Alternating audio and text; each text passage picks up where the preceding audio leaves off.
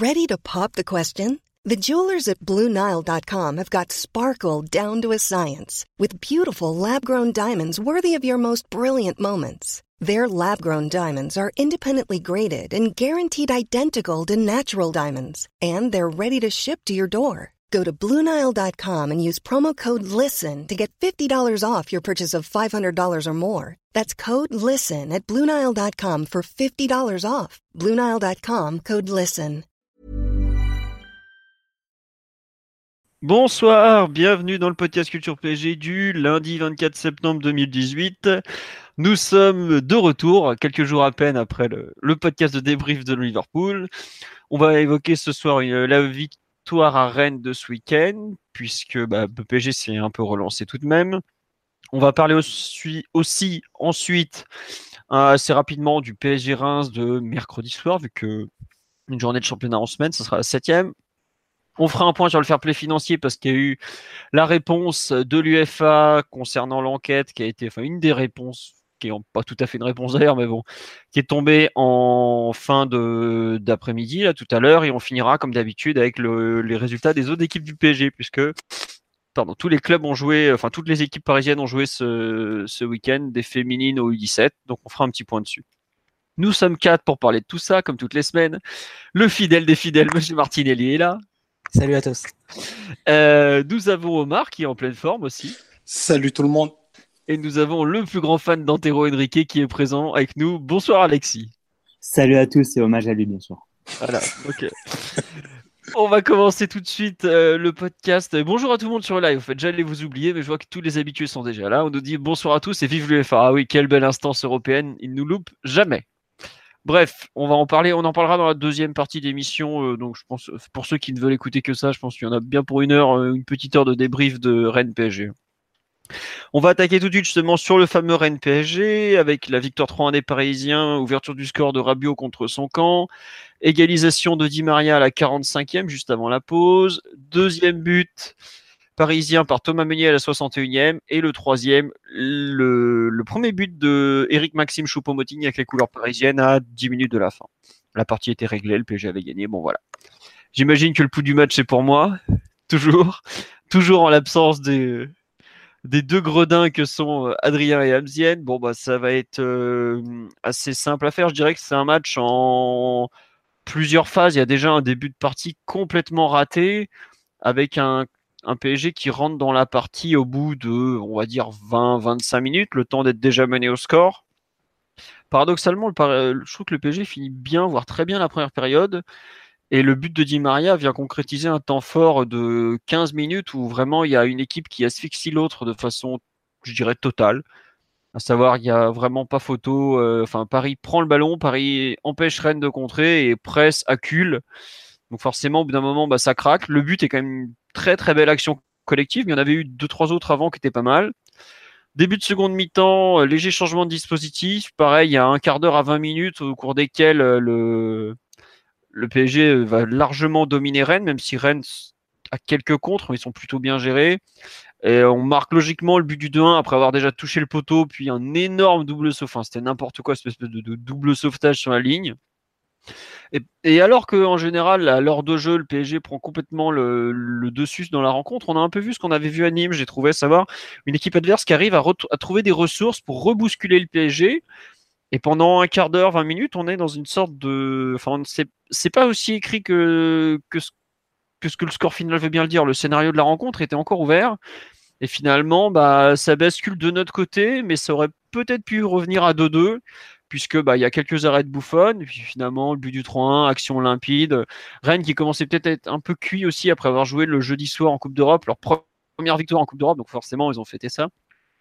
Puis bah au final, une victoire assez logique euh, dans un match euh, plus ou moins bien géré, un déplacement qui était quand même compliqué face à un adversaire de niveau enfin, européen cette saison.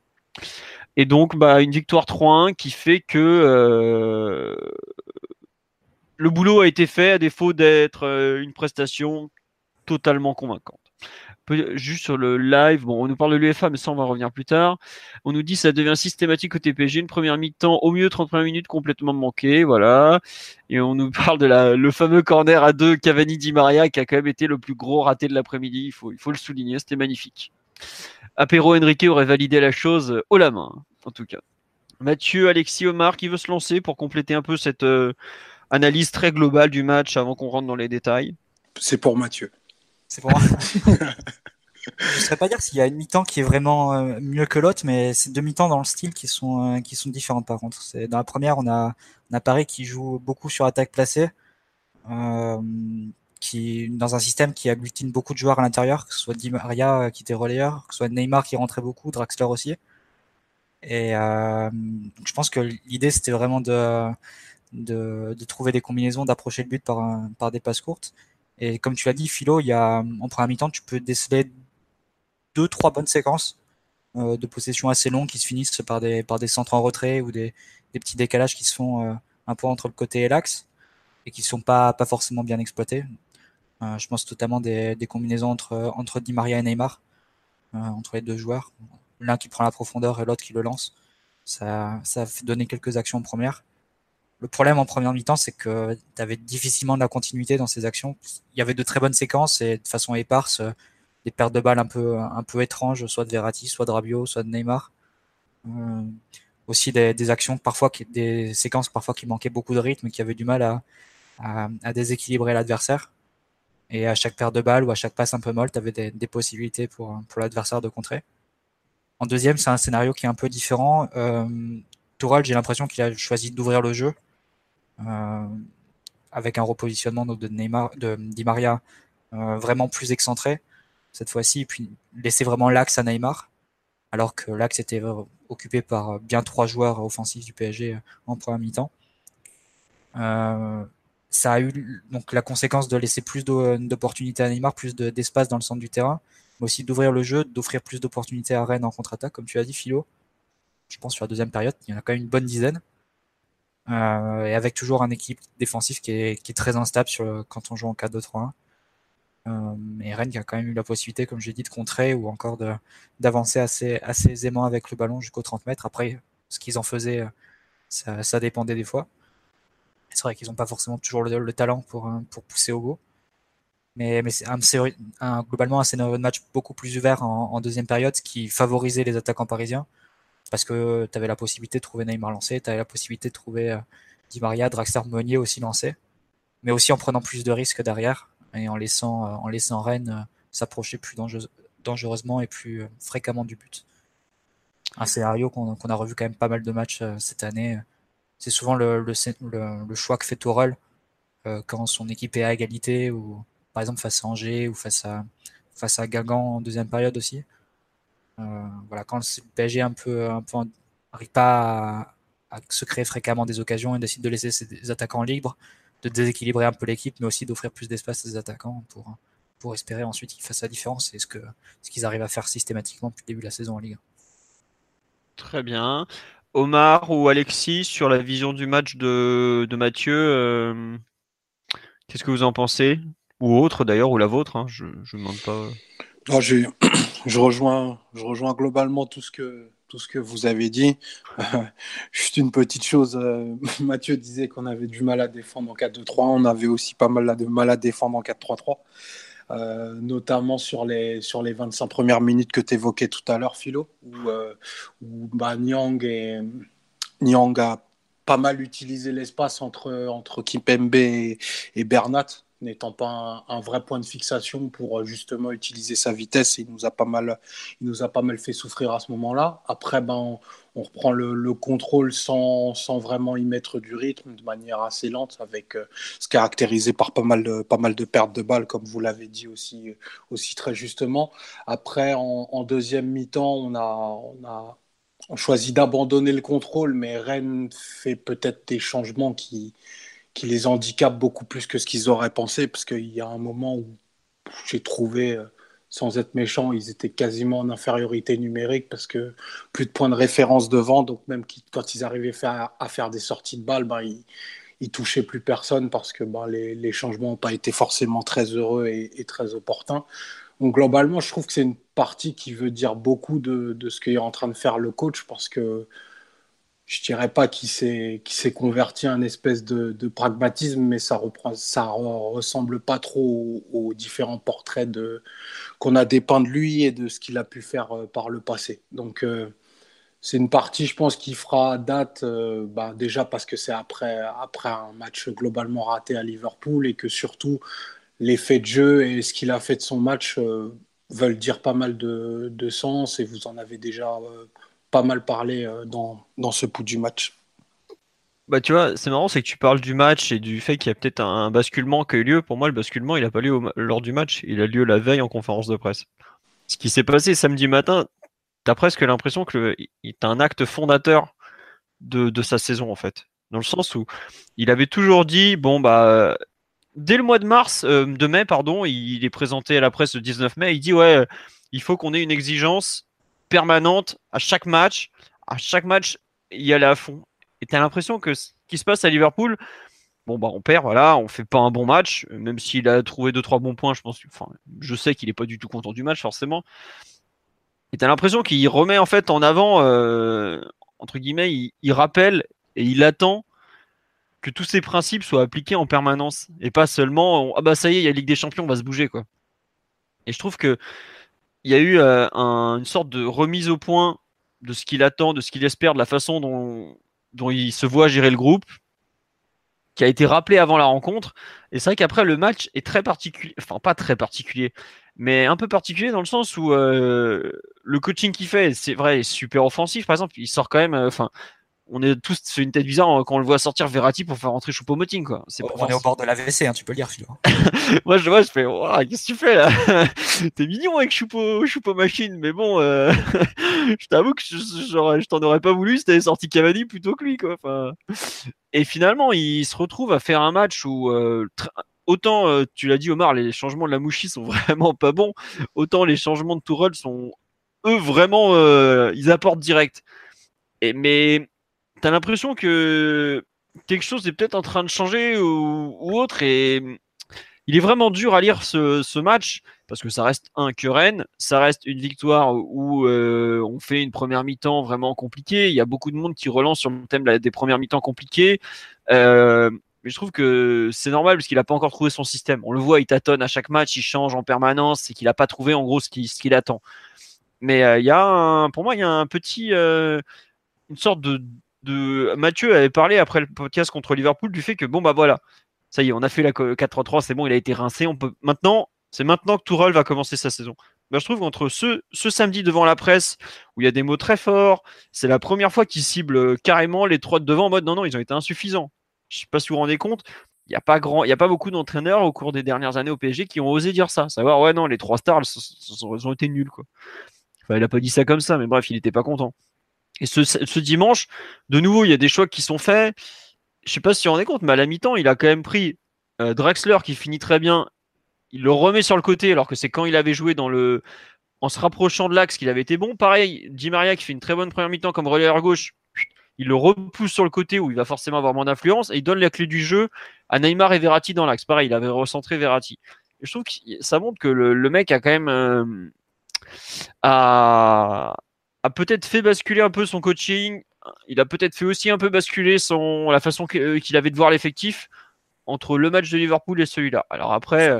Ça montre, qu'il t'adonne toujours autant, Philo, hein, sur, le plan, sur le plan du foot. Il y a peut-être un basculement sur le plan du management ou sur le plan de, de l'exigence au quotidien, mais concrètement, en termes de, de solutions euh, qu'il recherche avec cet effectif, je ne sais pas s'il est plus avancé euh, que ça après le match de, de mardi. Je pense qu'il a voulu revoir Di Maria Roleyer euh, toujours des difficultés pour le PSG d'attaquer vraiment en placé. Et puis à la fin, il est revenu sur la deuxième mi-temps, ce qu'on a vu plusieurs fois sur la deuxième mi-temps durant la saison, c'est-à-dire le cas de 3 avec Neymar euh, au centre, qui t'apporte pas une grande maîtrise, mais qui t'apporte au moins euh, des occasions. une dangerosité et une capacité à créer des occasions et, donc à faire la bascule sur les matchs de Ligue 1. Mais concrètement, je ne sais pas s'il est plus avancé en termes de football après ce match-là qu'après ah Liverpool ou après Saint-Etienne je, je propose, je, m'appuie sur là, il y a Doumbé qui dit ouais dans ses propos, euh, a durci son ton, mais sur un terrain, pas l'impression que ça prenne vraiment même face à Rennes. Ah non, je suis d'accord, pour l'instant ça a pas encore pris, mais je trouve qu'entre l'approche avant Liverpool, l'approche avant là, et tout, tout le discours qu'il y a eu auparavant, même la façon qu'il a eu de, de gérer certains trucs, euh, lui c'est peut-être euh, réellement imposé entre les deux matchs en fait. Après, évidemment, la première mi-temps, euh, bon, bah, c'est la même que d'habitude. On voit qu'il a pas son équipe. Quoi. Il sait pas exactement où il veut aller. Enfin, je pense qu'il sait où il veut aller, mais il, ne trouve pas euh, son fameux équilibre entre une attaque efficace et une défense qui concède pas grand-chose. Et d'ailleurs, ça se voit sur la deuxième mi-temps, c'est que tu attaques mieux, mais tu concèdes encore des trucs. Euh, il y a un moment, il y a Kim Pembe qui joue un, qui gère un 1 contre 1 face à Mbaye Nyang qui part au but, par exemple. Quoi. Enfin, à, peu de choses près, ça peut basculer le match, et pas forcément dans notre sens. Hein. Donc euh, oui, c'est sûr que c'est pas c'est pas encore parfait, mais bon, euh, je sais pas. Euh, j'attends de voir. En tout cas, moi j'ai un peu le ressenti, ce ressenti qu'il y a eu un, un peu basculement au niveau du coach, en tout cas. Alexis, qu'on n'a pas encore entendu, finis ton cognac Montero et réponds-nous. Qu'est-ce que tu en as pensé un peu de, de cette vision du match, de tout ça Fais-nous rêver. Tu vois, j'étais en train d'en perdre ma voix. Euh, bah non, honnêtement, c'est un match. Moi, les matchs du PSG, j'arrive plus à les, analyser honnêtement. Euh, parce que tu as toujours l'impression qu'en Ligue 1, en particulier les matchs à l'extérieur, on, joue dans une sorte de. avec une sorte de, de roulette russe.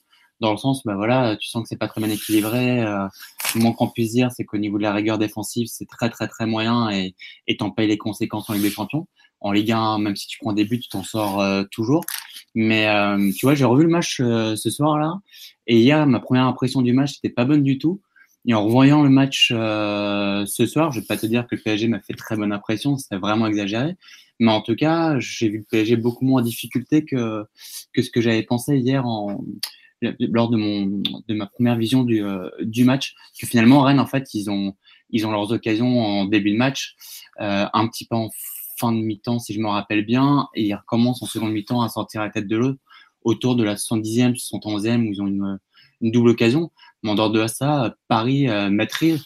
Et, je pense que Turol, dans sa tête, il a parfaitement compris qu'il a pas du tout l'effectif pour avoir une équipe euh, équilibrée. Et le montre d'ailleurs quand il fait son changement à, à 2-1. Il fait pas rentrer une coucou et, il verrouille son milieu de terrain. Euh, non, il, fait rentrer un, attaquant en plus pour repasser dans une sorte de 4-4-2 avec euh, et, et Di Maria qui sont, euh, bah, qui sont les ailiers excentrés. Et finalement, il assume totalement euh, euh, bah, cette équipe qui, comme je disais, joue à la roulette russe dans le sens, bah, voilà, tu as, quoi, as six offensifs hier qui sont, qui sont alignés. Tu as des latéraux qui savent pas défendre, que ce soit Bernat ou Meunier, ils savent pas défendre. Mais en contrepartie, compris Bernat, même si c'était pas terrible hier, qui ont des vraies qualités offensives. Donc, en Ligue des Champions, on en paye les pots cassés. Mais en, en, Ligue 1, bah voilà, chaque fois ça passe. Et, et, hier, ça a été un mix un petit peu du match de, de Guingamp sur la première mi-temps, enfin début de la mi-temps, et, euh, et la fin de seconde mi-temps, un petit peu de, de ce qui s'est passé à Nîmes. Mais globalement, le PSG était beaucoup, beaucoup moins en, en danger de, de, ce que je pensais. Maintenant, voilà, le défi pour Torol, ça va être de réussir à faire à trouver un équilibre en, en Ligue des Champions avec euh, cet effectif. Et quand tu vois tout ce qu'on concède aux adversaires en, en Ligue 1, et, encore une fois, je le répète, Rol, il semble l'assumer totalement parce que voilà, hier, quand tu vois l'équipe qui l'aligne et, le changement qu'il fait à 2-1, le message envoyé il est quand même clair. Euh, franchement, bon courage pour trouver un équilibre. D'accord, ouais. Euh, on nous dit défense friable, peu de maîtrise, se font passer latéral, il y a de quoi s'inquiéter quand même. Oh, je suis pas sûr que ce match euh, change grand chose à ce niveau-là. Après, c'est sûr qu'il a, enfin, s'il change trois fois de système pendant le match, enfin, s'il change, s'il utilise trois systèmes différents plutôt, c'est qu'il est pas content de, ce qu'il voit. Non, mais cela dit, euh, Marty a souligné quelque chose d'important euh, tout à l'heure, qui, à mon avis, est le principal fait du match. C'est à quel point hier, Di Maria était axial. En première mi-temps, il a, il jouait presque, ouais, il jouait comme un vrai relayeur, en fait comme une sorte de 8, 8-10. Et, euh, et, en seconde mi-temps, euh, c'était un vrai 10, sorte de 9,5, euh, où il s'échangeait se, les rôles avec, euh, avec Neymar.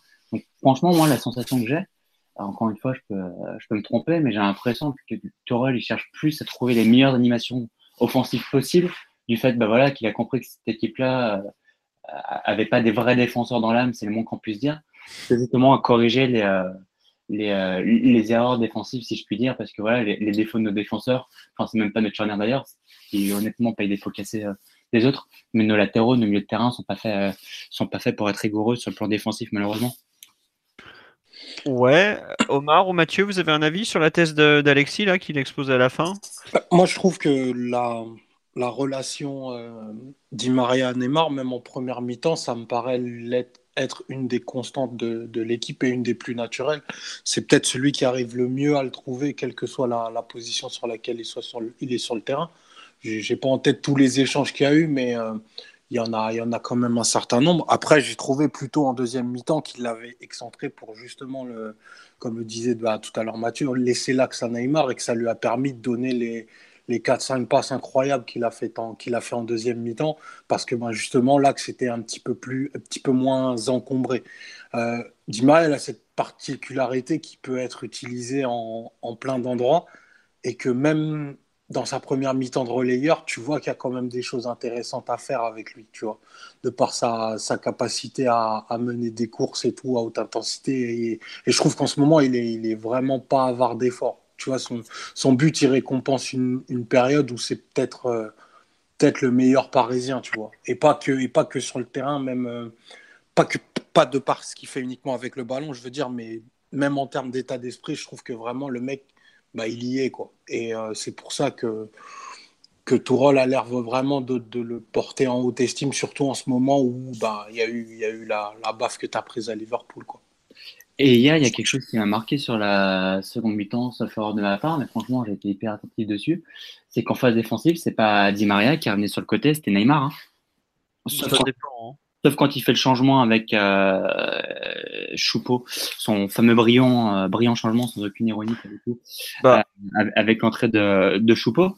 Mais, mais Neymar est pas mal, pas mal revenu hier. Hein bah tu enfin il y a pas mal de moments où justement on défend une sorte de 4-4-2 bizarre avec euh, où c'est Di Maria qui qui ne enfin qui est censé défendre côté gauche et il défend pas beaucoup justement. Bon on pourrait parler de Bernat euh, qui s'est fait déboîter mais après tu voyais que il était pas trop aidé il est pas aidé, il est ah, pas aidé. Euh, non mais concrètement quand je disais tout à l'heure que Torol il semble avoir abandonné sa enfin façon de parler évidemment mais assumer totalement les lacunes tactiques défensives de cette équipe tu vois bien hier où tu joues dans une sorte de 4-2-4, quoi, euh, concrètement. Et encore, je suis sympa hein, quand je parle de 4-2-4. Oui, oui, oui, oui, oui, Tu... Non, mais tu as totalement raison. Enfin, la deuxième mi-temps, tu as 4, 2, gros trou, 3, 1, quoi, à peu près. D'accord. Non, mais je suis d'accord avec toi. Après, on le sait très bien que les, les deux milieux axiaux du PSG, ils ont un travail à faire qui est. c'est ingérable, quoi. Enfin, ah non, le pire, c'est pour la charnière, parce que encore, tu auras des bouchers qui, qui sont devant, euh, tu sais, des, euh, des ratisseurs, etc. Mais c'est pas Verratti un petit peu plus, mais c'est vraiment pas, moins qu'on puisse dire, la caractéristique principale de Rabio. Euh, non, franchement, les pauvres, c'est Marquinhos et euh, équipe MBR. Hein. Ouais, ouais, bon. Euh, Mathieu, sur tout ce dont on a parlé récemment, enfin les dernières secondes là?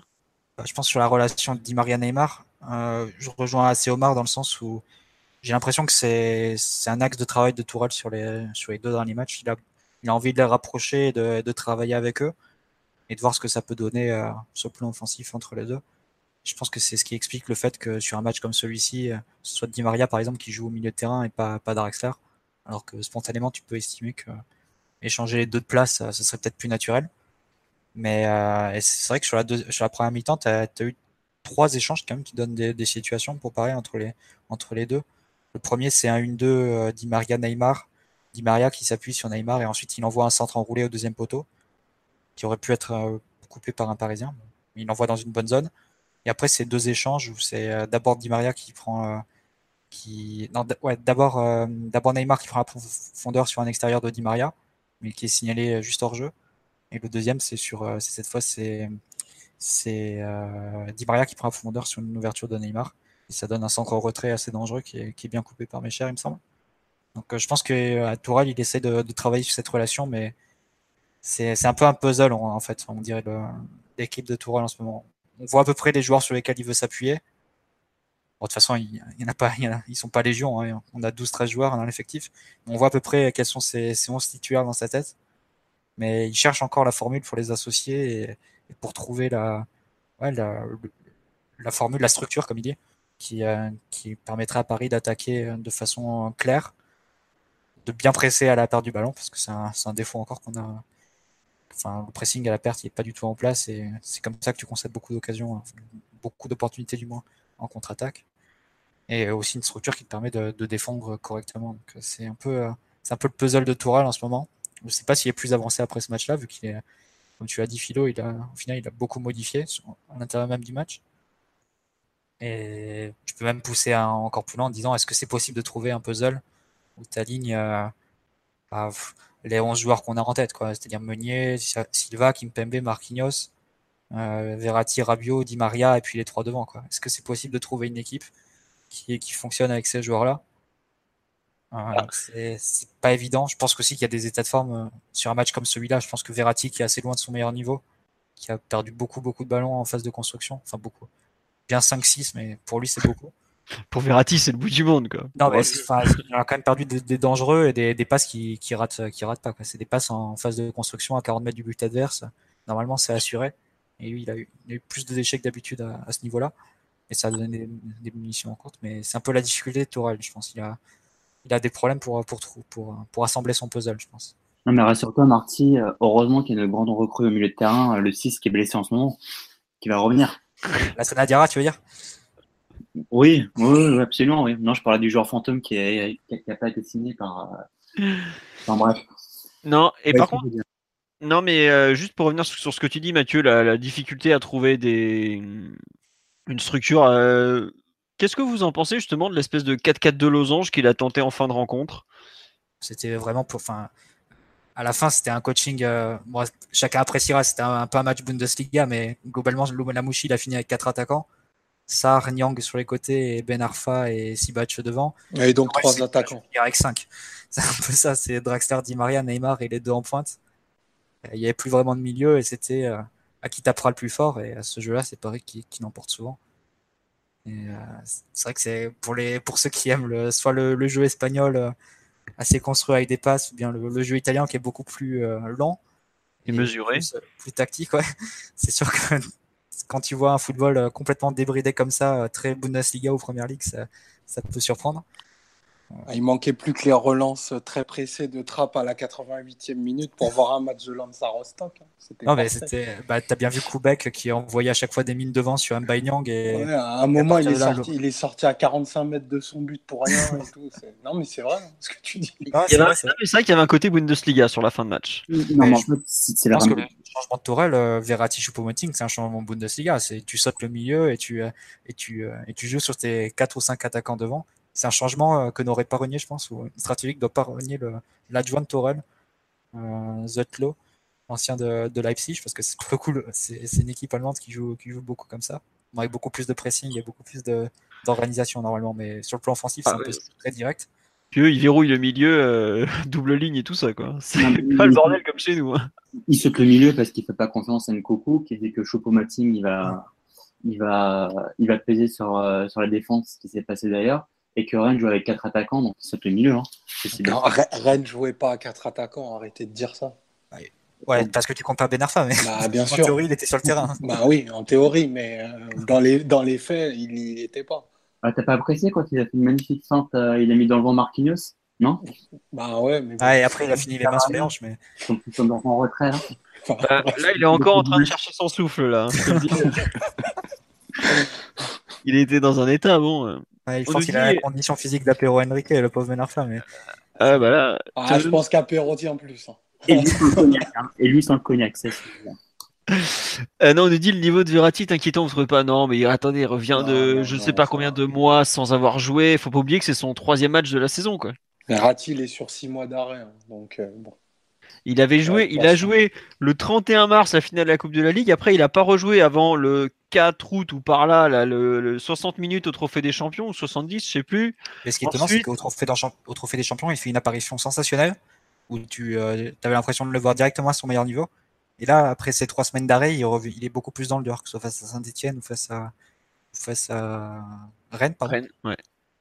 C'est assez étrange d'avoir euh, quasiment la meilleure version de Verratti et trois semaines d'arrêt plus tard, euh, une version beaucoup plus bah, normale d'un joueur en reprise. Euh, philo, peut-être que tu sais, ils il ils ne font pas une préparation frontière un petit peu en décalé? Euh, J'avoue, je me suis pas du tout renseigné. Je pourrais essayer de, essayer de voir. Euh, c'est possible qu'il fasse ça, honnêtement. Je sais qu'il y a pas mal de, de comment ça s'appelle, de, de séances, enfin pas de séances, mais de, de prépa individualisée, tout ça, parce que les états de forme étaient très divers après la Coupe du Monde, hein, forcément. tu peux pas récupérer des types dans le même état que voilà quoi. Mais euh, je, me renseignerai éventuellement euh, à l'occasion, je vais essayer d'en savoir plus. Euh, juste sur live, il y a pas mal de réactions sur le 4-4 de Losange. On nous dit le 4-4-2 de fin de match ne pourra jamais nous faire gagner la Ligue des Champions, comme le disait Laurent Blanc. On en revient toujours à la référence ultime. Blanc qui joue en 4-4 de Losange à Bordeaux, avec Vendel et Fernando. Et... Eh, en Ligue des Champions, souviens-toi, il sortait. En 4-2-3. hein. Voilà. C'est vrai. Eh, double plan, il est tout prévu. Il, il raj- il rajoutait Fernando. euh, C'était Ouais. ça qu'il faisait. Non, mais le vrai souci, c'est que euh, tous ces matchs à l'extérieur du PSG, ils sont très jolis en Ligue 1 parce qu'à l'arrivée, ça se finit souvent bien avec Paris. Ils sont pas très jolis. non, mais les matchs, t'as un supporter neutre ou voilà, tu- tu- le match hier à Rennes, il est sympa, à Nîmes, il est sympa, à Guingamp, il est sympa. Le souci, c'est que c'est très pertinemment que ça mènera à rien en Ligue des Champions. En Ligue des Champions, tu ne pointeras pas avec Draxler et Di Maria, euh, les deux relayeurs, je pense. Non, mais tu défends de la même façon. T'as vu comment on a défendu à Liverpool euh, C'était comme à la plage euh, avec des latéraux. Bernat et Meunier, ils savent pas défendre et on a bien vu que c'est pas Liverpool qu'ils ont appris à défendre. Euh, et ce sera pareil au prochain gros choc. Tant qu'il réussira pas à bétonner ses côtés, il y arrivera jamais. Et vu le profil des mecs qui est devant euh, Meunier et, et Bernat, je vois pas comment on va réussir à, à, à régler nos soucis défensifs en Ligue des Champions. Je vais vraiment me tromper. On est le 24 septembre. Mais honnêtement, euh, je vois vraiment pas comment on n'a pas les caractéristiques, enfin les joueurs qui ont les caractéristiques pour gommer tous les soucis défensifs qu'on qu'on a euh, en début de saison et qu'on a depuis euh, des années en Ligue des Champions. Thomas. Tuchel est le meilleur entraîneur du monde, Nasser l'a dit. Voilà, ça, ça devrait te suffire. On va espérer qu'il y ait d'autres arguments un peu plus percutants que, que celui-là pour nous sauver en Ligue des Champions. Ça s'est déjà pas très bien passé le premier match, on verra la suite. Non, Ah bah, sur le ca- Ça se joue à rien, Philo. On prend un but à la 92e, ça se joue à rien. Euh, bah, dans le fond, honnêtement, euh, au classement, ça change pas mal de choses quand même, ce but à la con. Enfin, pas à la con, c'est un Non, joli but. mais bon. euh, J'étais ironique. hein. Je sais, mais tu sais très bien à quel point le tirage au sort euh, peut, peut changer beaucoup de choses et tout ça. Euh, non, sur le 4-4 de Losange, tout ça, il y a vous, pas mal de gens sur live euh, d'accord avec Alexis sur le fait que ça ne peut pas tenir à l'échelle européenne. Euh, J'attends de voir si on va le ressortir, dans com- comment on va le ressortir. C'est un scénario de fin de match. Ouais, voilà, mais je pense que c'est un sur une fin de match où c'est un peu le, le gros bordel au milieu de terrain, tu peux éventuellement le ressortir. euh, et je pense que tu... c'est déjà un peu ça. T'avais Choupo et Mbappé devant. et Mais tu sais que tu peux le ressortir aussi dans un autre contexte de type, euh, bah, tu mets, euh, on va dire, Verratti devant la défense, par exemple, tu mets Alves relayeur droit, euh, Rabiot relayeur gauche, tu as un set euh, de derrière très défensif qui te permet de de proposer autre chose que ce que tu as vu. Là, tu vois, hier, on a senti le 4-4 de Losange mode FIFA. Enfin, je sais pas ce que vous en pensez, mais c'était une compo FIFA, là, hier, à la fin de rencontre. Quoi. On l'avait vu le 4-4 de Losange euh, sur la première mi-temps face à Angers. Quand on, quand On on vu le Losange. Voilà. C'est- On se repliait en losange avec euh, Kimpembe arrière gauche et Di Maria sur relayeur. Et Marquinhos Rabiot pour compléter le milieu. Neymar derrière Mbappé Cavani. Peut-être que ça peut être euh, une idée pour, pour associer les joueurs, mais ça impliquerait de passer Kimpembe arrière gauche du coup. Marquinhos qui reprendrait sa place en défense et Verratti qui, qui compléterait le milieu. Peut-être que ça peut être une idée pour assembler euh, ces 11 joueurs euh, dont on sait qu'ils sont, euh, sont les meilleurs de l'effectif. Et ça peut être aussi l'opportunité de se passer de Bernat comme ça. Ça peut être, ça peut être une solution. Ce qui ne serait pas une mauvaise idée. Ouais. Bon, je sais pas, c'est c'est des, axes de travail. J'imagine que Torah, il, a- il doit, se, il doit se triturer la tête euh, tous les jours euh, en essayant de, de caser les joueurs. Mais, c'est mais Marty, tu sais que le grand Julio Maldini, je l'ai écrit sur Twitter, on a déjà parlé, a dit que le PSG, en, voyant un match de Liverpool, était une équipe de PlayStation. Et c'était pas un compliment. Mais honnêtement, tactiquement, quand tu vois cette équipe-là, ça donne vraiment, vraiment la sensation justement d'être une équipe de, de jeux vidéo parce que voilà, tu as, chaque joueur off- offensivement, tu n'as pas un mauvais joueur techniquement, bon, sauf Cavani. Et j'aime bien Cavani, mais le match qu'il fait hier, sa meilleure action, c'est justement quand il n'a pas le ballon sur euh, sa fin pour, euh, pour Di Maria. Mais ça fait vraiment équipe PlayStation, c'est-à-dire quand tu as le ballon, tu sens que le danger il peut venir à tout moment, tu peux marquer euh, sur un rien. Mais quand tu pas le ballon, c'est complètement déséquilibré, c'est une fébrilité déconcertante. Et hier, tu t'en sors parce qu'il y a Kipembe qui, qui bouffe au duel la missard. Mais c'est quand même très, très, très, très léger, quoi, défensivement. Ah bah, c'est sûr qu'entre Liverpool et Rennes, t'es pas rassuré d'un point de vue défensif. Mais même sur le jeu direct, Rennes, euh, la première mi-temps, leur seule possibilité, enfin, là, l'action sur, qui- sur laquelle ils ont beaucoup insisté en première mi-temps, c'était les, dégagements vers Nyang. Et tu dis, Alexis, tu dis que Kipembe a géré ça, c'était en deuxième période, mais en première mi-temps, il a énormément souffert face à Nyang. Marquinhos aussi, même face à Grenier. Plusieurs fois Grenier qui a gagné des ballons de la tête, soit face à Marquinhos, soit face à Bernat aussi. Et on a souffert sur le corner, parce qu'on prend le but sur le corner, corner, on a déjà une alerte juste avant dessus. Ce qui est embêtant, euh, la souffrance sur corner, c'est que Paris en concède beaucoup par match. On a vu face à Liverpool, face à Rennes, je crois qu'il y en a, je crois que c'est pas loin de 10 encore. Il me semble que c'est 8 à l'heure de jeu ou un truc dans le genre. C'est la, conséquence directe de tes, de tes difficultés à ton bah, difficulté à, à, contenir les contres adverses. Tu défends à l'arrache, ça donne des corners.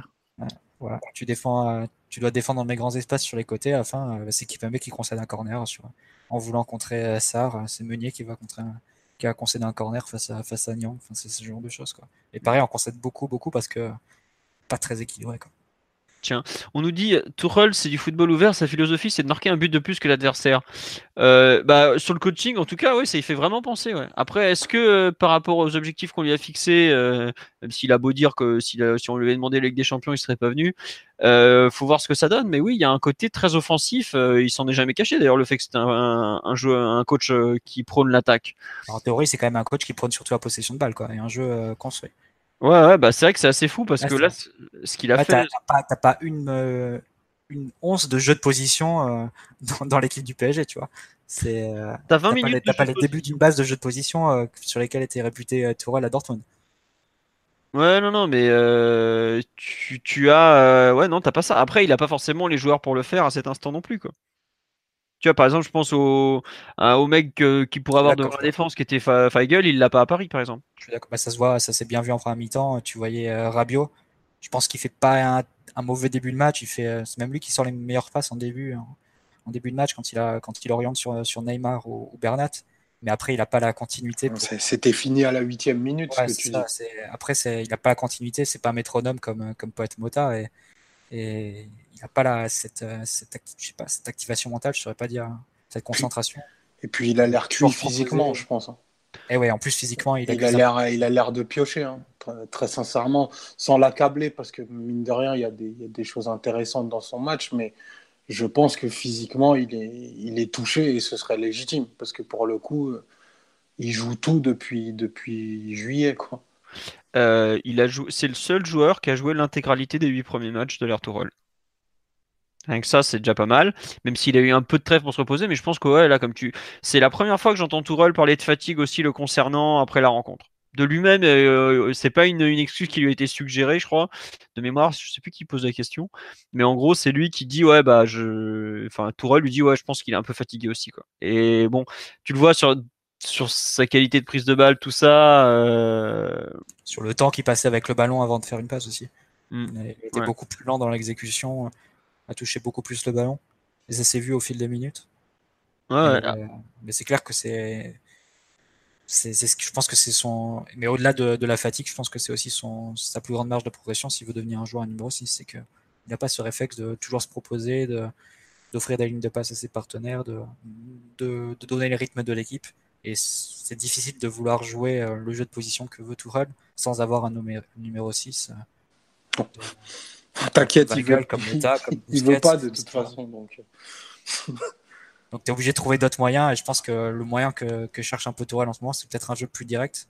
Enfin, c'est celui qui le, le, réussit mieux en termes de résultats sur le début de saison. C'est un jeu peut-être plus direct, avec plus de, plus déséquilibre, mais aussi plus de possibilités, plus d'espace pour les attaquants. Donc, c'est un peu le, dilemme. Ouais, bon. Euh, je pense qu'on a un peu fait le tour de l'analyse collective de cette partie.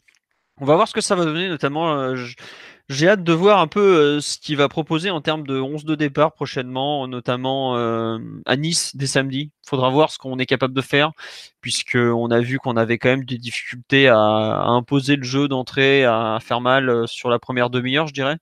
Il va faire tourner, je pense, à Nice avec, avec des champions, non? Ah oui, c'est vrai qu'on rejoue dès le mardi. Bah peut-être, je sais pas. Est-ce qu'il va faire deux équipes mixtes, deux équipes mixtes cette semaine ou pas? On va voir. Euh, concernant les performances individuelles, il y a bon bah là on vient un peu de parler de Rabiot, tout ça. Euh, il y a une personne tout à l'heure qui me demandait de parler de, la méforme qui, de Cavani qui se poursuit. Quelqu'un veut se lancer sur ce thème ou pas? Moi je peux en parler sinon, pas de souci. Hein. généralement c'est toi sur Cavani, Philo. Ah, non, non, non, non, non, non, mais euh, honnêtement je le trouve techniquement vraiment loin, mais vraiment très loin de ce qu'il a euh, pu montrer de positif lors des deux dernières années, où je trouve qu'il était un peu monté en gamme. Et là, on revoit vraiment un joueur qui n'est pas du tout euh, pas au point. Alors, je pense qu'il n'est pas au point physiquement. Et Cavani, quand le physique ne tient pas, faut pas oublier qu'il a quand même été complètement arrêté pendant un mois et demi pratiquement. Donc ça, ça n'allait pas. Euh, mais il n'est pas, il pas bon quoi. Tout simplement, il n'est pas bon. Il a, il a marqué quelques buts cette saison. Je pense notamment, euh, bah, Nîmes, il met le but du 4-2 en toute fin de rencontre où il avait déjà fait une rencontre pas terrible. Euh, Sainté, il met un but où il se crée un but, mais c'est un but d'avant-centre. C'est pas, enfin ça sort de nulle part. Il y a entre guillemets, il y a que lui qui peut le mettre. Angers, bah, il met un ce qu'on appelle un tapin à 3 mètres de la but, 3 mètres du but, donc forcément c'est un but à la Cavani, mais j'avoue que ses prestations techniques sont peut-être ce qui m'inquiète le plus actuellement parce que physiquement il n'est pas il est pas encore à 100% mais le déchet qu'il qu'il affiche même dans les appels je trouve moins tranchant tout ça. Bon je suis un peu euh, un peu dubitatif honnêtement sur le ce qu'il va enfin il va il a besoin lui comme beaucoup de joueurs du PSG de sérieusement monter son niveau s'il veut pouvoir euh, enfin pour être performant quoi tout simplement parce que à Liverpool il fait un match catastrophique par exemple et on le voit pas. Euh, bon. Non je, honnêtement j'avoue que je, suis euh, un peu perdu sur la suite euh, de la saison de Cavani quoi. Est-ce que retrouver sa densité physique son niveau physique va lui permettre de redevenir un joueur vraiment qui est capable de tenir un rôle? Ou est-ce qu'on va se savoir cette espèce de joueur un peu perdu qui se contente de enfin qui se contente il faut déjà les mettre ces buts, attention, hein, ça sera toujours ce qu'il y a de plus dur en foot de marquer. Mais euh, non, j'avoue que je suis vraiment dans, le flou le concernant. J'arrive pas vraiment à me faire une opinion sur la suite de sa, de sa saison. À voir, euh, même si je pense que s'il va mieux physiquement, ça pourra lui faire que du bien aussi. Euh, fin de contrat dans 18 mois, ça doit négocier en coulisses. Alors là, je peux vous le dire, ça négocie absolument pas en coulisses concernant une éventuelle prolongation de contrat de Cavani. Contractuellement, il est très très bien au PSG il a quand même 31 ans, il va avoir 32 ans là en janvier, en février, pardon. Je crois qu'il est du 14 février lui aussi. Donc c'est pas une question de, de, contrat pour lui. Lui honnêtement, je mets plutôt les raisons physiques en avant, mais bon.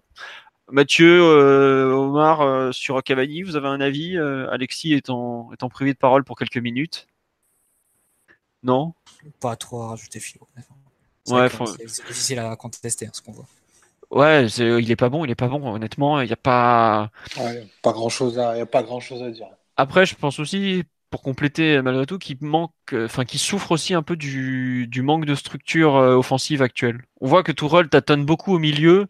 Et c'est un joueur qui dépend énormément de ses partenaires. Tant que le PSG n'aura pas retrouvé, je pense, une certaine continuité dans son jeu offensif, dans la façon qu'il a d'amener le ballon devant, il sera en souffrance.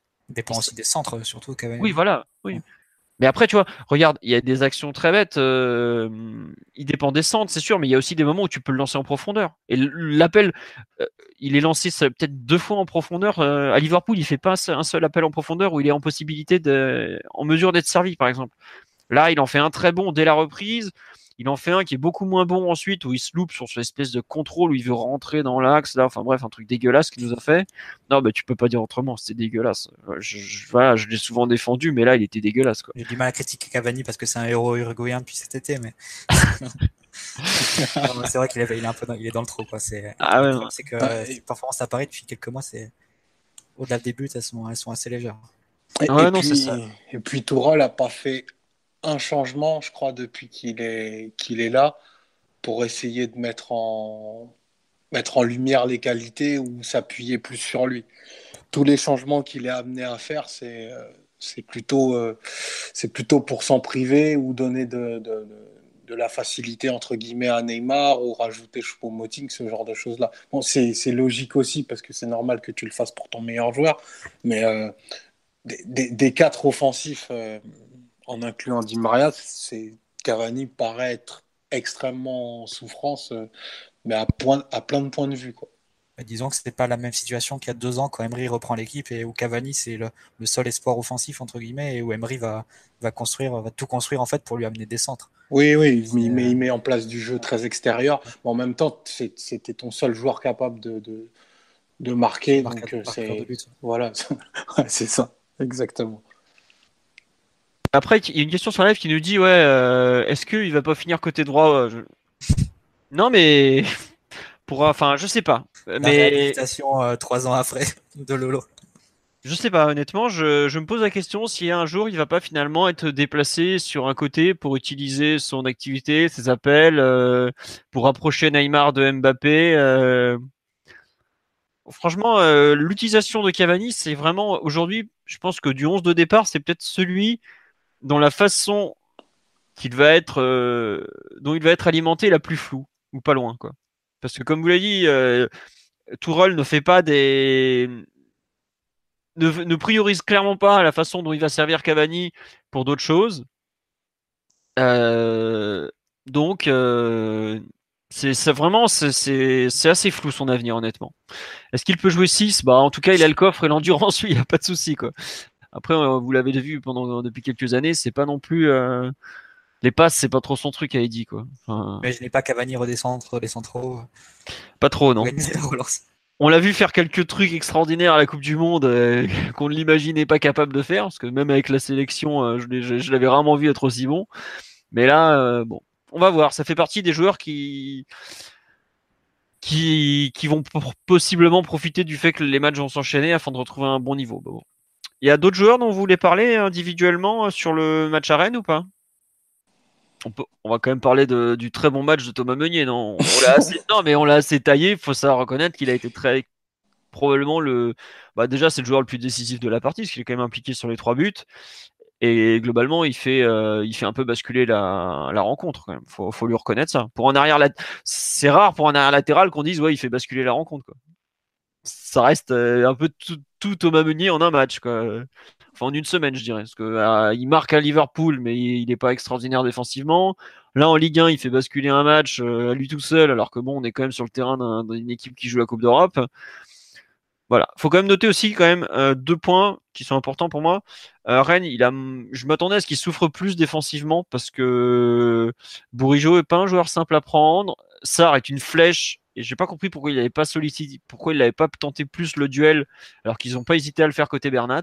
Bah, il, a, il mis Sarr côté Bernat et a était côté Léa Bernat, c'est Léa Sliki qui avait. Ouais, voilà, mais j'ai pas compris pourquoi il avait pas mis euh, Bourigeau parce que Léa Sidiki, euh, c'est un ancien du PSG, je- il est pas spécialement rapide non plus quoi.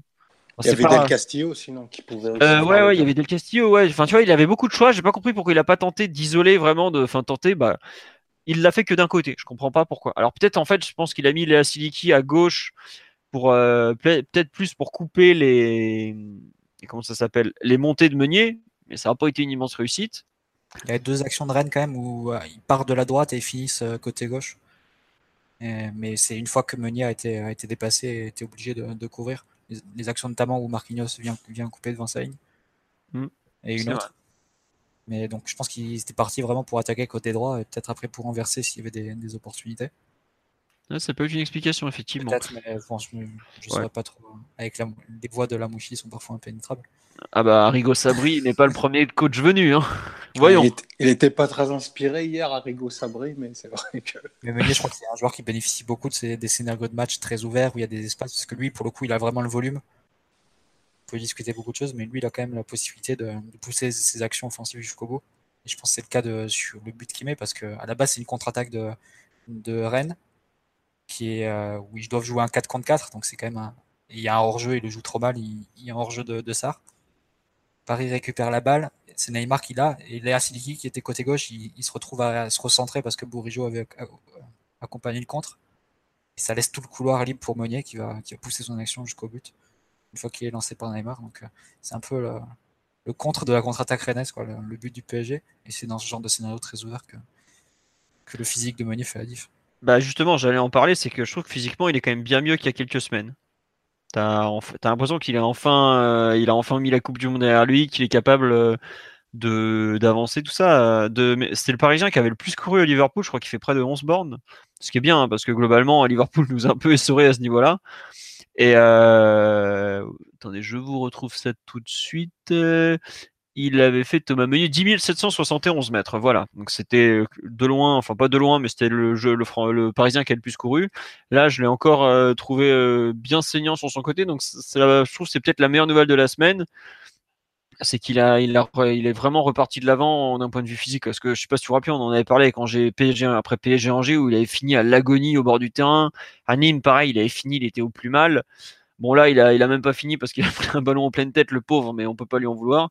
Donc ouais, il y a vraiment, je trouve, le bon point pour moi, c'est le, renouveau physique de Meunier. Après, on le sait très bien qu'offensivement, il va avoir un apport qui est qui est énorme. Y a une personne sur live qui fait ouais, il pourrait pratiquement jouer attaquant titulaire dans bon nombre d'équipes de Ligue 1. Mais je pense que dans toutes les autres équipes de Ligue 1, Meunier il joue pas arrière droit, il joue ailier droit. Hein. Enfin, peut-être pas toutes, mais bah, euh, enfin, par rapport à beaucoup d'œil. Ouais non, mais il a... pas rapide. Ouais, c'est ça. Je. C'est un train, Meunier. Non mais ouais, une fois qu'il est lancé, tu sais, tu, enfin, la Ligue 1, on a quand même fait jouer des certains mecs euh... ailier gauche euh, qui sont partis à l'étranger, ils ont vite fini derrière quand même. Donc euh, pour moi, c'est typiquement ce profil-là, par exemple. Mais bon, bon. Euh, tiens, c'est vrai qu'on nous fait, signale aussi une très bonne connexion avec Neymar. Bah, Neymar sait, servir les mecs qui font des appels, donc en général, il a, vu les, courses et il s'est très bien donné. On nous dit c'est c'est notre Marcus Thuram à nous. C'est pas mal ça. C'est une bonne comparaison. Je... Bon, c'est dommage, c'est qu'il y en a un qui est lié et l'autre qui est arrière latéral, mais bon. Voilà. Euh, sur les performances individuelles à retenir, euh, moi je voudrais aussi saluer. Voilà, le bon match de Buffon. Bah tiens, je te laisse en parler, Omar. Comme ça, je pourrais parler de la suite. Euh, bah, c'était intéressant de le revoir après, après un mois, pratiquement, je crois, d'inactivité. Et pour le coup, il a été directement très, très rassurant. Je crois qu'il fait 4-5 très très bonnes interventions.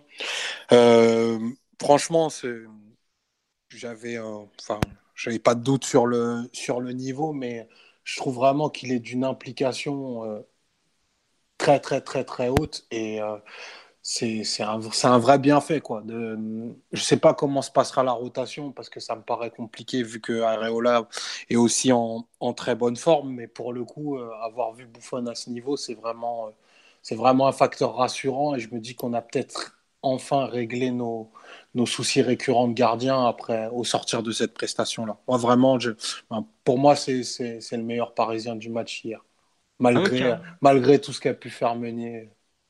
D'accord. Ah, non, je pensais pas que tu le mettais aussi haut euh, dans la hiérarchie parce que c'est quand même un match que le PSG gagne sur son attaque. Donc je suis surpris que tu, cites un défenseur, enfin un joueur défensif dans le comme joueur qui fait gagner euh, comme le meilleur du match, tout simplement. Bah, si, enfin, je te dis ça parce que dans la continuité du match, tu vois, Meunier, c'est surtout en fait sa deuxième période qui, qui fait que ben, il, il a une double page dans l'équipe et qu'il soit noté euh, joueur du match partout.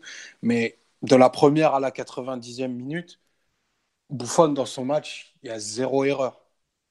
Alors que franchement, il y a des moments où euh, il aurait pu parce qu'il y avait des phases de pression et tout. Il y a eu quelques frappes assez compliquées ou qu'il avait des difficultés à aller chercher l'année dernière, des frappes sur, les côtés euh, assez bien placées et qu'il est parti chercher, ben, en plus en les repoussant dans les bonnes zones.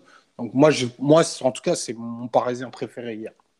Très bien, d'accord. Bah écoute, euh, on lui transmettra. Gigi, t'as as un fan.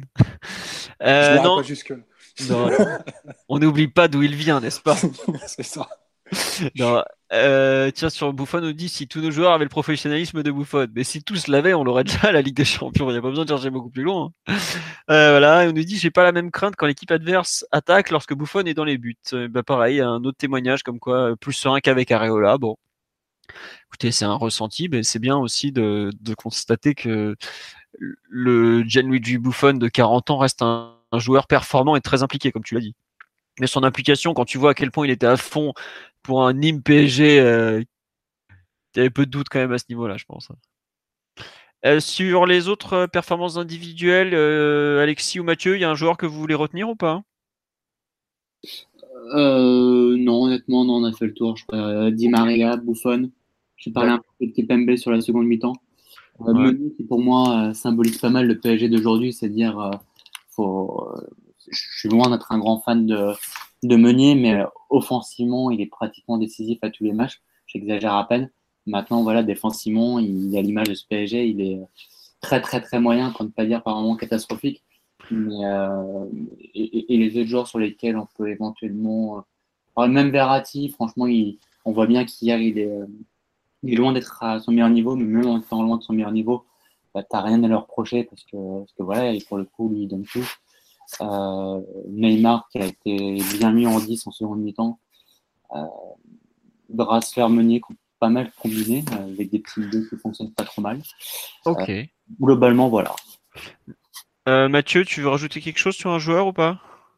Un mot sur l'immense Juan Bernat, peut-être, mais. Ah ouais, ah oui, c'est vrai. Bon, Non, pas forcément. Non, je vais pas. Ça sert à rien de tailler gratuitement les joueurs comme ça. Mais... c'est pas gratuit. Hein. C'était pas, pas un très bon match de Stafford. Je dirais pas que Kurzawa a un, un Bernat dans chaque, dans chaque jambe, comme dirait Daniel Bravo, mais, mais c'était pas un match rassurant de sa part. ouais. C'est pas gratuit, il y a 270 minutes maintenant. Donc, euh, Non, mais je trouve que c'est le premier match où il y a vraiment rien dans- à retirer de, de positif chez Bernat, alors que bon, tu pouvais te dire, les, les deux précédents, c'était pas aussi pire que prévu. quelle mensuétude. Ouais, voilà, c'est un peu- Du temps, Marty, il faut lui laisser du temps, Marty. Non, mais on va lui laisser du temps. Non, mais c'est une blague. Je pense que Bernat en dira dans, dans six mois. J'espère me tromper, hein, mais franchement, je pense que plus qu'un. Parce que la technique, il l'a, mais je pense que c'est vraiment physiquement, il est beaucoup trop frêle. Et, et, et en Ligue 1, quand tu vois les gabarits qui se coltinent, ou, on- ou contre Liverpool, enfin à Liverpool, malheureusement, on a vu toutes les lacunes qu'on peut prendre de, de Bernat, et c'est pas là peut-être le joueur le plus rigoureux euh, tactiquement sur le plan défensif non plus. Donc, euh, honnêtement, on peut, on peut être assez inquiet. La, Ouais. la- la chose à mettre à son crédit, c'est que c'est compliqué d'être arrière latéral au PSG. C'est compliqué de défendre au PSG. Fran- franchement, et surtout, surtout quand tu es à gauche. Parce que euh, entre Di Maria et, et Neymar, je pense que ben, tu, tu dois avoir de l'aide une situation sur cinq. Donc ça, je veux bien. Mais à côté de ça, enfin, Bernat, c'est au mieux, si on est optimiste, c'est juste très inquiétant.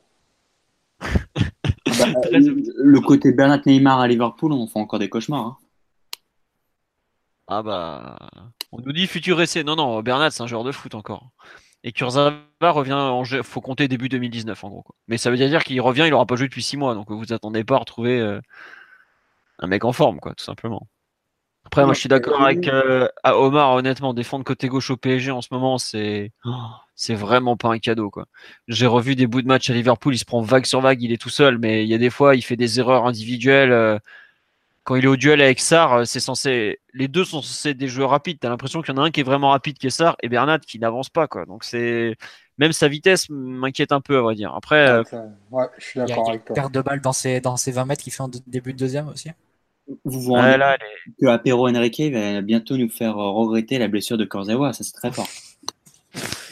Non, pour, moi, mais- c'est- pour moi, c'est fait. hein. Moi, je, moi, j'en suis à un stade où j'espère euh, voir une vraie concurrence avec Kurzawa. Avec Ensoki aussi.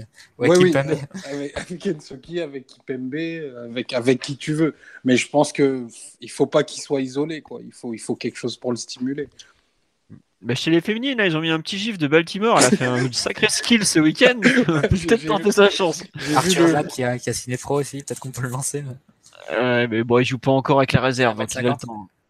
Ouais, il, est, il est très très juste physiquement et puis il faut qu'il lui aussi il va devoir apprendre à défendre parce que c'est un joueur très offensif aujourd'hui mais je suis pas sûr que l'envoyer en Ligue 1 ça soit un cadeau à lui faire. Je suis même à peu près convaincu du contraire mais bon on verra. Euh, il y a quelques personnes qui nous parlent sur le live de deux joueurs. Le premier c'est Marquinhos. Il faut quand même souligner son bon match à mes yeux. Peut-être son meilleur match depuis bien 4 ou 5 mois.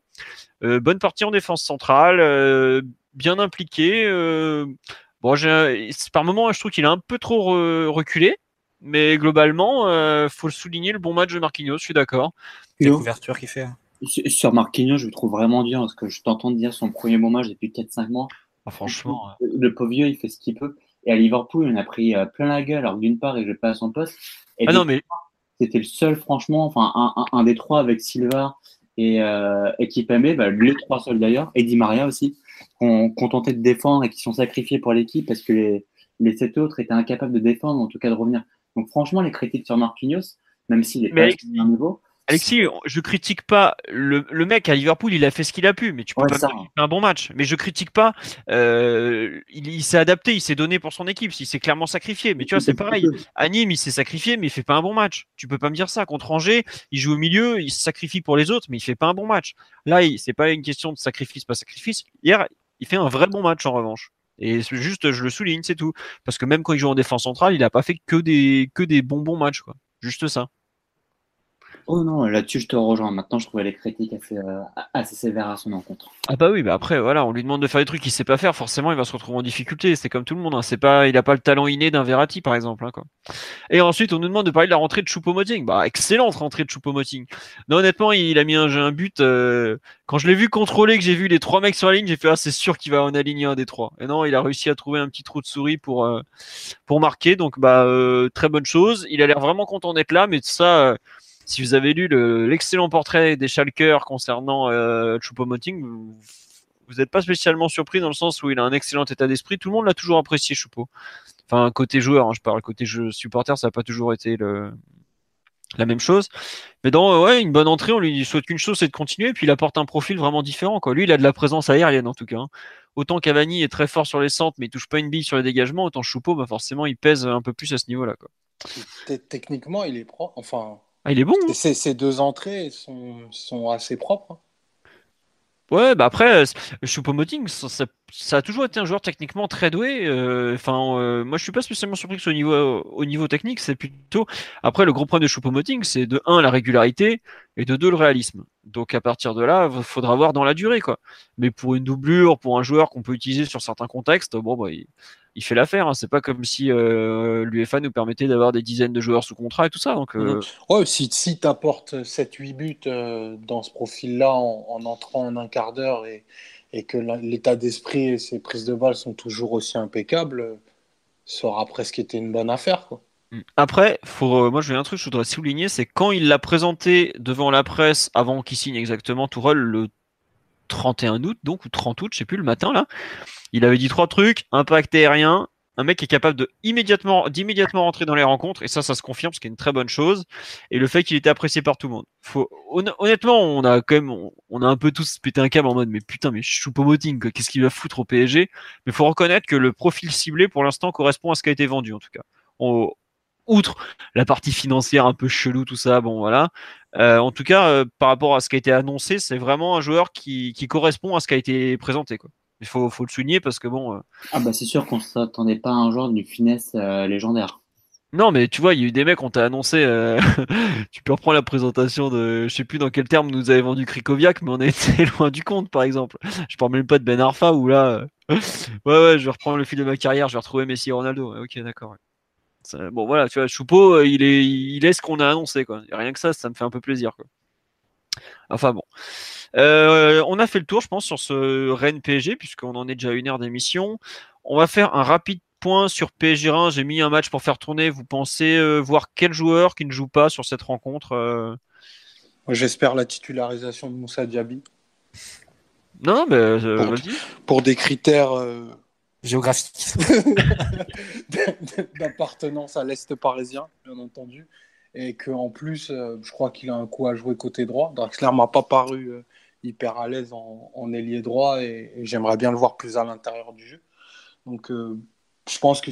Et puis surtout, euh, on va faire une semaine à trois matchs. Donc, euh, c'est c'est- peut-être le match le plus propice pour le lancer. Parce que à Nice, on aura une belle, une belle baston qui va nous attendre. Là, au parc contre Reims, Reims, c'est pas trop une équipe qui, ferme le jeu. Ça peut être un bon match pour lui et un, un avaleur d'espace de ce style-là. D'accord. On nous dit revoir Bernet. Euh, je suis pas sûr que Bernet joue. euh, Peut-être s'il va- peut-être il sera dans le groupe, on verra. Euh, Est-ce que Di Maria va souffler? Je pense que Di Maria et Rabiot vont faire partie des deux joueurs qui vont souffler. Meunier, je pense aussi. Peut-être Meunier aussi. Et Les trois, je pense qu'ils doivent vraiment souffler parce qu'ils jouent tous les matchs 90 minutes. Et, et Meunier, en plus, s'est tapé la sélection. Donc. ouais. Et il a joué. Il avait joué qu'un des deux. Il a joué un match et demi en sélection. Et c'est vraiment trois joueurs en plus que tu, dont tu peux pas te permettre blessure. Quoi. Tu peux pas te permettre d'en perdre un des trois, euh, deux, trois semaines euh, parce que c'est- pour blessure musculaire, parce que ça te mettrait vraiment en, situation d'urgence à certains postes. Je pense que c'est un peu les trois euh, qu'il faut, qu'il faut vraiment faire souffler sur le match de, de Ouais. mercredi. Alors, autre question. Euh, Est-ce que vous pensez que Tourelle va lancer Adli? Euh, J'en doute à cet instant, perso. Voilà. Euh, Passe- passer de l'absence des 18 à la titularisation, enfin, ça, fait, ça fait un peu beaucoup. Quoi. Il a même pas fait une fois dans le groupe. Ouais, il, a, Voilà. il a fait zéro banc, donc euh, Il est à peine aux entraînements, donc euh, à mon avis, vous, enfin, il y a encore de la marge. hein. Voilà. Euh, un petit mot sur Kerrer. Moi, J'espère voir Kerrer, moi, en tout cas, Euh, parce que euh, il y a besoin qu'il euh, qu'il joue. euh, Puis euh, voilà, si tu fais pas jouer sur ce genre de match, je me demande quand est-ce que tu vas le faire jouer. Quoi. Carrière arrière droit, je pense, demain. Enfin, mercredi plutôt. C'est possible. Moi, je l'avais bien aimé avec l'Allemagne contre le Pérou. Il avait fait 25 minutes à ce poste-là. Il avait joué, bah, à Schalke, il avait un rôle. euh, il avait joué de temps en temps aussi. Voilà. À voir. On nous demande pourquoi faire souffler Rabiot alors qu'il va bientôt être suspendu. Bah, alors, la suspension, elle arrive que dans 4 matchs au total. Et euh, au bout d'un moment, on va pas le faire jouer alors qu'il est crevé, qu'il est pas bon et qu'il pourrait se blesser, quoi, tout simplement. Il y a aussi une question juste de physique. Tant pis, euh, il se reposera là. Après, il jouera deux matchs. euh, Enfin, c'est pas des rencontres, euh, il y en aura plein. On a un effectif quand même de 18, euh, 19 joueurs, autant s'appuyer dessus. Ouais, Et puis surtout, contre les jeunes, hein. contre 18-19. hein. ouais, voilà, quand, donc faut pas, faut vraiment y aller mollo pour éviter les blessures, quoi, tout simplement. Donc euh, voilà pourquoi on, on pense que Rabiot va souffler. Puis quand même l'entraîneur dit qu'il est fatigué, euh, je pense que ça veut tout dire. Visiblement, la Sanadiara n'était pas à l'entraînement aujourd'hui, donc je pense qu'il va pas pouvoir jouer mercredi. Bon, on va voir. Euh, Est-ce que Verratti va enchaîner? C'est une des questions. Moi, je me demande si on va pas revoir, comment il s'appelle, des Lo Celso, voilà. Ah non, c'est vrai, il, il est plus là. Non, mais non, faudra voir quels joueurs vont, revenir. Ouais, Nkunku, voilà aussi, c'est lui que je cherchais plutôt. Bon, il y a pas mal de choses à voir. Euh, Peut-être la première titularisation de Choupo-Moting aussi, si on veut faire souffler un peu Cavani, qui est pas terrible. Bon, honnêtement, c'est très. Euh, tu peux le mettre demain, enfin, tu peux le mettre mercredi euh, face à une équipe faible pour qu'il pr- reprenne confiance et le faire souffler euh, face à Nice. Et là, tu mettras Mbappé en pointe, qui reviendra. Ça peut être, ça peut être une solution. C'est vrai, il y a aussi ça. C'est vrai qu'Mbappé revient à partir de samedi, donc samedi il doit jouer. Est-ce que Neymar va jouer les deux matchs? C'est pas sûr non plus. Euh, Il y a beaucoup de choses à voir. Je- Si, Neymar doit ne pas jouer un des matchs, je pense que ce sera plutôt celui contre Reims, où il rentrera plutôt en deuxième mi-temps que celui à Nice, où ça annonce. Ça va être plus compliqué, je pense, de, jouer Nice que, que Reims, avec tout le respect que j'ai pour les Rémois, malgré tout. Voilà. Bon, euh, vous voulez rajouter un truc sur ce PSG Reims ou on passe au fair play financier? Allez, bon, on va passer On au fair attend ta masterclass sur le fair play financier. Alors, le 1er septembre 2017, nous apprenions par une missive de l'UEFA qu'une enquête était ouverte concernant le... les comptes du PSG entre les saisons 2014 et 2017.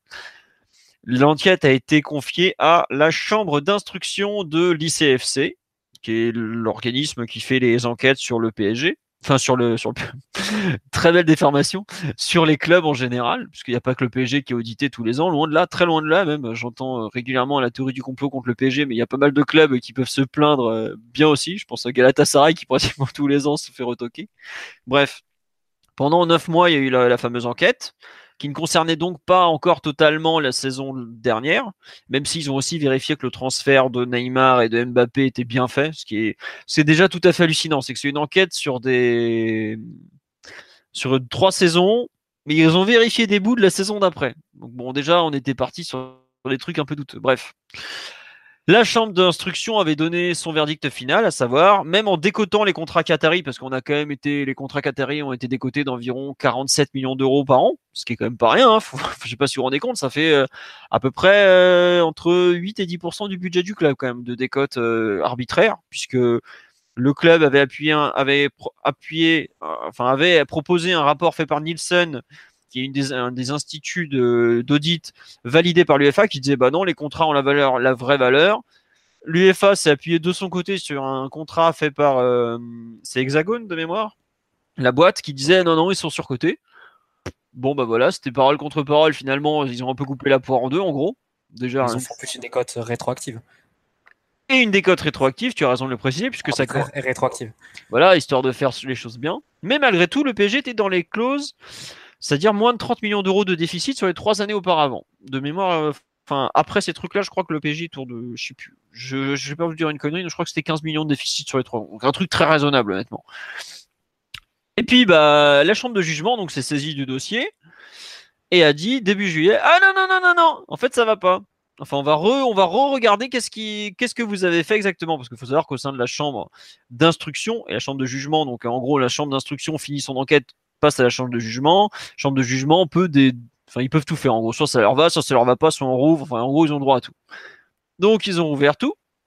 Euh, ils ont ouvert tout ça, puis ils ont dit ah non en fait vous allez recommencer l'enquête. Donc aujourd'hui, ce qui a été annoncé très clairement, c'est la chambre de jugement qui renvoie le dossier à la chambre d'instruction de type vous allez, l'enquête doit être approfondie. Alors on ne sait pas sur quoi elle doit être approfondie, on ne sait pas. Le plus important, ça va en combien de temps elle va être approfondie, et on ne sait pas non plus ce qui est exactement reproché euh, à la première enquête. Ce qu'on sait en revanche, c'est que c'est de nouveau la même chambre d'instruction qui va reprendre le dossier. Donc autant dire que la même chambre avec les mêmes personnes va recroiser les mêmes joueurs, les mêmes membres du PSG qui vont leur présenter les mêmes contrats. Voilà.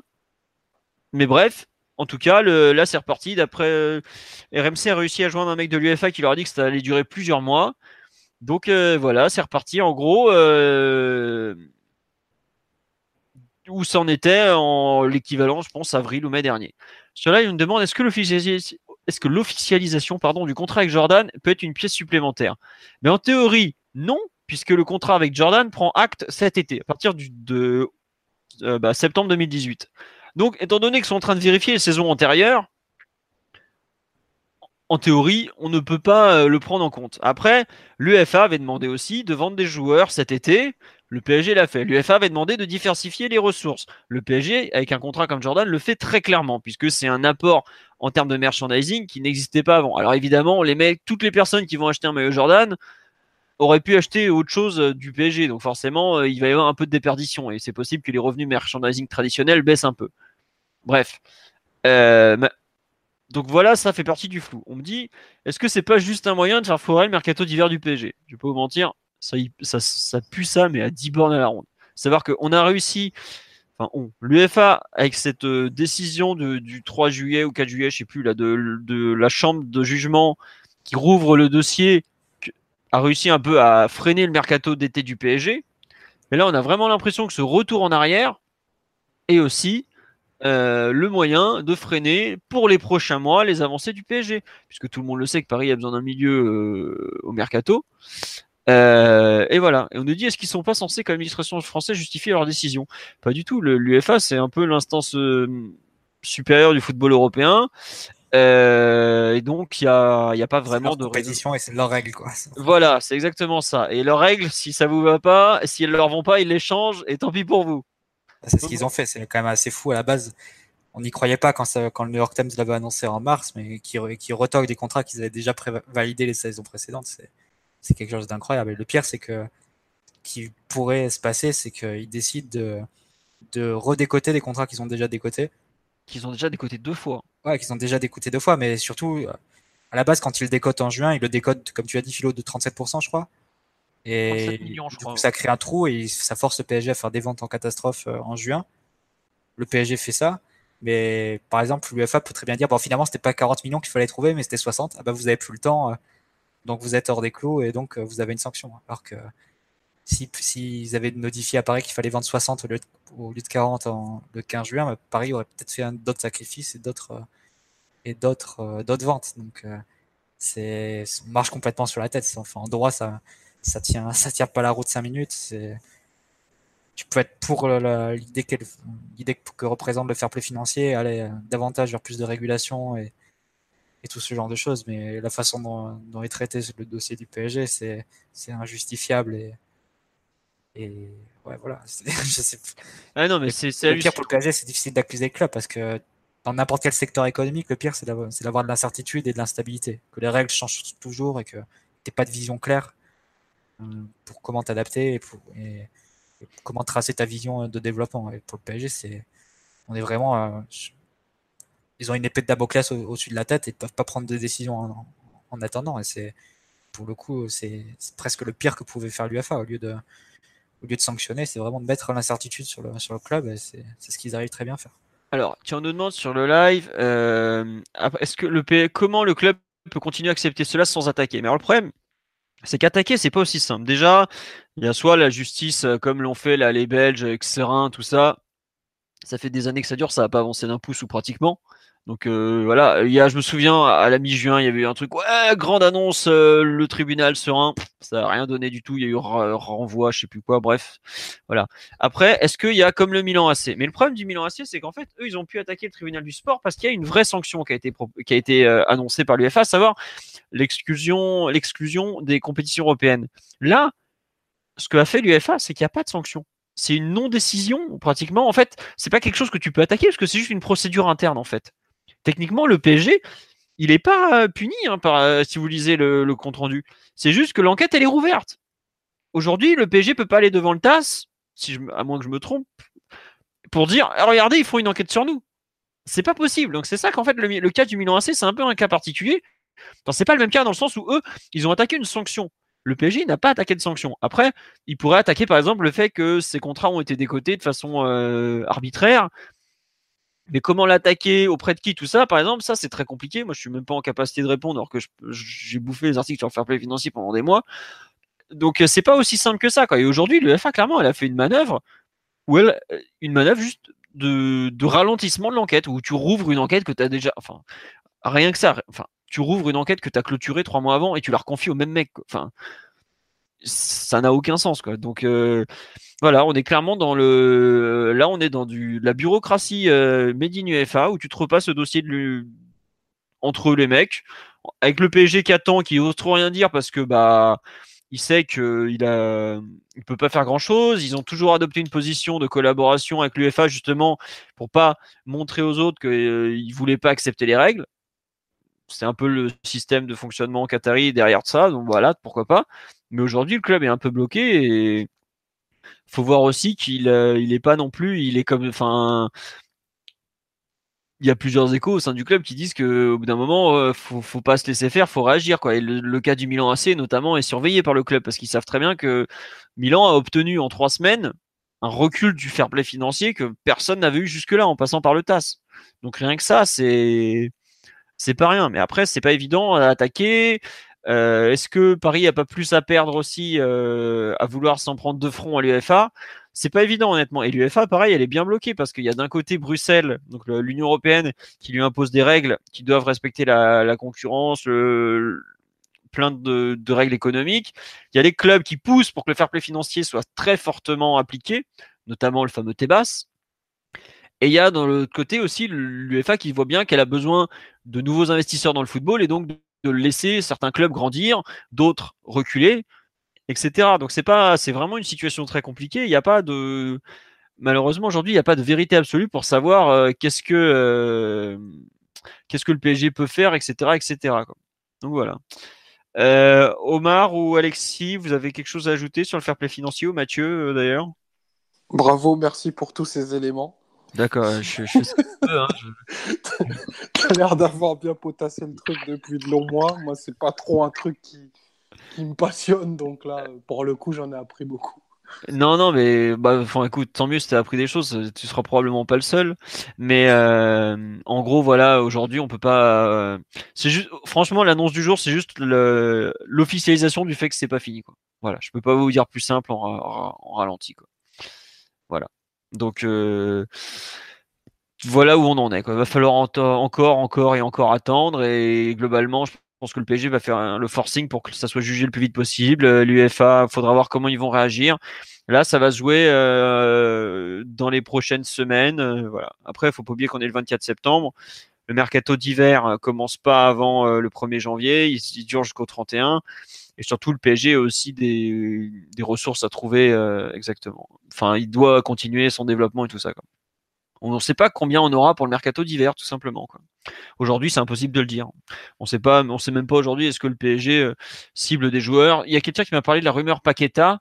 Euh, aujourd'hui, ça paraît être euh, un bruit qui revient plus côté brésilien, avec des agents qui agitent des choses qu'autre chose. Voilà, je pense notamment, euh, on en a beaucoup parlé à Barcelone, on en a parlé beaucoup dans les tabloïds anglais. Bref, ça ressemble beaucoup à un agent qui, enfin des agents même qui agitent les choses et surtout le club brésilien visiblement a besoin de le vendre pour euh, pour équilibrer ses comptes. Donc, faut pas non plus s'enflammer trop. Voilà. Euh, Alexis, tu rajoutes un truc sur le fair play financier, toi qui as un avis sur tout et toujours? Ah, Non, justement, au contraire, tu es la meilleure personne d'entre nous pour en parler, tu as très bien fait, donc rien à ajouter. Bon, bah écoutez, très bien. Euh, on va passer aux résultats des autres équipes du week-end, hein, puisque bah, il faut bien qu'on avance. Euh, on va commencer par les féminines. Honneur à elles. Euh, la victoire 3-0 des, filles à Montpellier qui se sont fait un très très bon match. ouverture du score avec une, une action 100% recrue puisqu'on a Wang qui sert Brune pour l'ouverture du score au bout d'un quart d'heure de jeu. Ensuite, euh, Katoto qui met un but sur un bel exploit individuel à la demi-heure de jeu, euh, frappe puissante dans la lucarne sur un petit côté. Donc franchement, belle réalisation technique. Et Brune de mémoire qui met un ah mince, euh, qui non, qui met un doublé, c'est pas de Brune, pardon, c'est Katoto, il me semble, qui, met un, un doublé à l'heure de jeu. Donc euh, bah c'était un, match important sur la pelouse d'une équipe qui a longtemps été en course pour l'Europe l'année dernière. Donc euh, nouvelle victoire, tout va bien pour les filles de, des Chouafni. Et prochain match, c'est le 16e de finale retour de Ligue des Champions contre Zangt Polten qui a lieu bah, jeudi de mémoire, si je ne me trompe pas. Voilà, donc une bonne chose de faite. Le hand, on avait un match de Ligue des Champions ce week-end, on jouait à domicile contre Cellier, c'est des Slovènes si je me trompe pas. Euh, ça a été très très très bien géré, ils ont gagné de 11 buts de mémoire 32 à 21. Bah, enfin, confirmer le score, mais bon, en gros, large victoire. Donc euh, tout va bien pour l'instant. Euh, le pas de blessure. Il y avait eu un très bon article publié sur le site Culture PSG dimanche matin sur l'évolution de la défense entre ce qui s'était passé au Trophée des Champions et ce, que, ce qui a été revu en milieu de semaine contre Saint-Raphaël. Donc, euh, pour ceux que ça intéresse, on voit déjà le travail du nouvel entraîneur. Euh, euh, comment il s'appelle l'espagnol? Je n'arrive plus à retrouver le nom. Je suis désolé. Qui commence à payer puisqu'il y a vraiment eu des, des, grosses évolutions à ce niveau-là. Voilà. Euh, on a ensuite la réserve qui jouait une belle équipe euh, pour euh, la réserve ce week-end, qui s'est relancée après deux défaites consécutives. On recevait Wassel, les bon, donc c'est leur équipe première, c'est un petit club. Euh, victoire 2-0, but de Timothy Weah à la demi-heure de jeu, si je me trompe pas, il ouvre le score ou peut-être un peu avant en gros. très belle passe en profondeur de Dina Ebimbe au milieu de terrain, il évite le gardien, il marque. Et deuxième but en toute fin de rencontre par Postolacci qui avait remplacé Wea juste avant et qui marque le but du 2-0. Donc une belle victoire. Bien, visiblement le match a été bien géré. À noter euh, qui a joué en défense centrale, donc c'est pas commun. Et euh, voilà, ça fait c'est pas la première fois qu'il y joue avec euh, avec la réserve. Il avait déjà joué avec les pros, si vous vous rappelez la deuxième mi-temps contre, contre l'Atlético. Voilà, exactement. Évidemment, je parle de Bernet, Omar se réveille.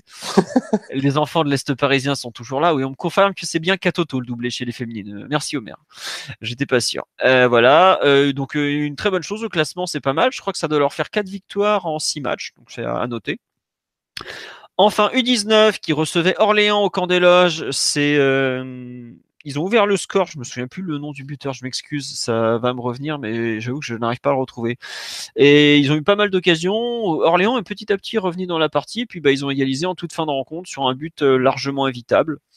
Bon, bah voilà, un partout. Euh, les U19 a déjà pris une grosse, grosse, grosse, grosse claque à Liverpool, 5-2.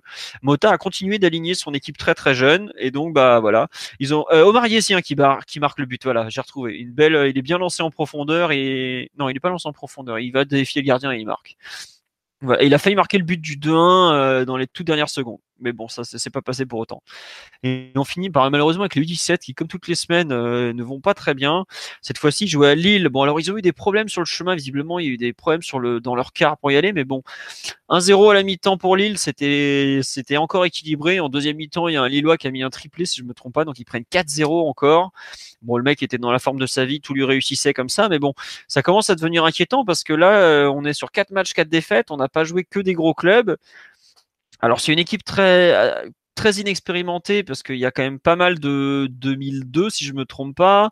C'est des joueurs qui n'ont pas forcément beaucoup joué la saison dernière, mais bon, ça tourne pas très très bien et euh, il y a eu beaucoup de joueurs qui ont été surclassés. Je me demande s'ils vont pas revenir un peu sur ça pour aller un peu encadrer les U17 parce que honnêtement c'est difficile pour l'instant. Donc voilà, euh, les petits sont un peu dans le dur et donc voilà. À signaler chez les jeunes le début de la Première Ligue International Cup pour notre équipe U23. Donc la réserve ne joue pas samedi prochain parce qu'il y a un tour de Coupe de France, si je ne me trompe pas.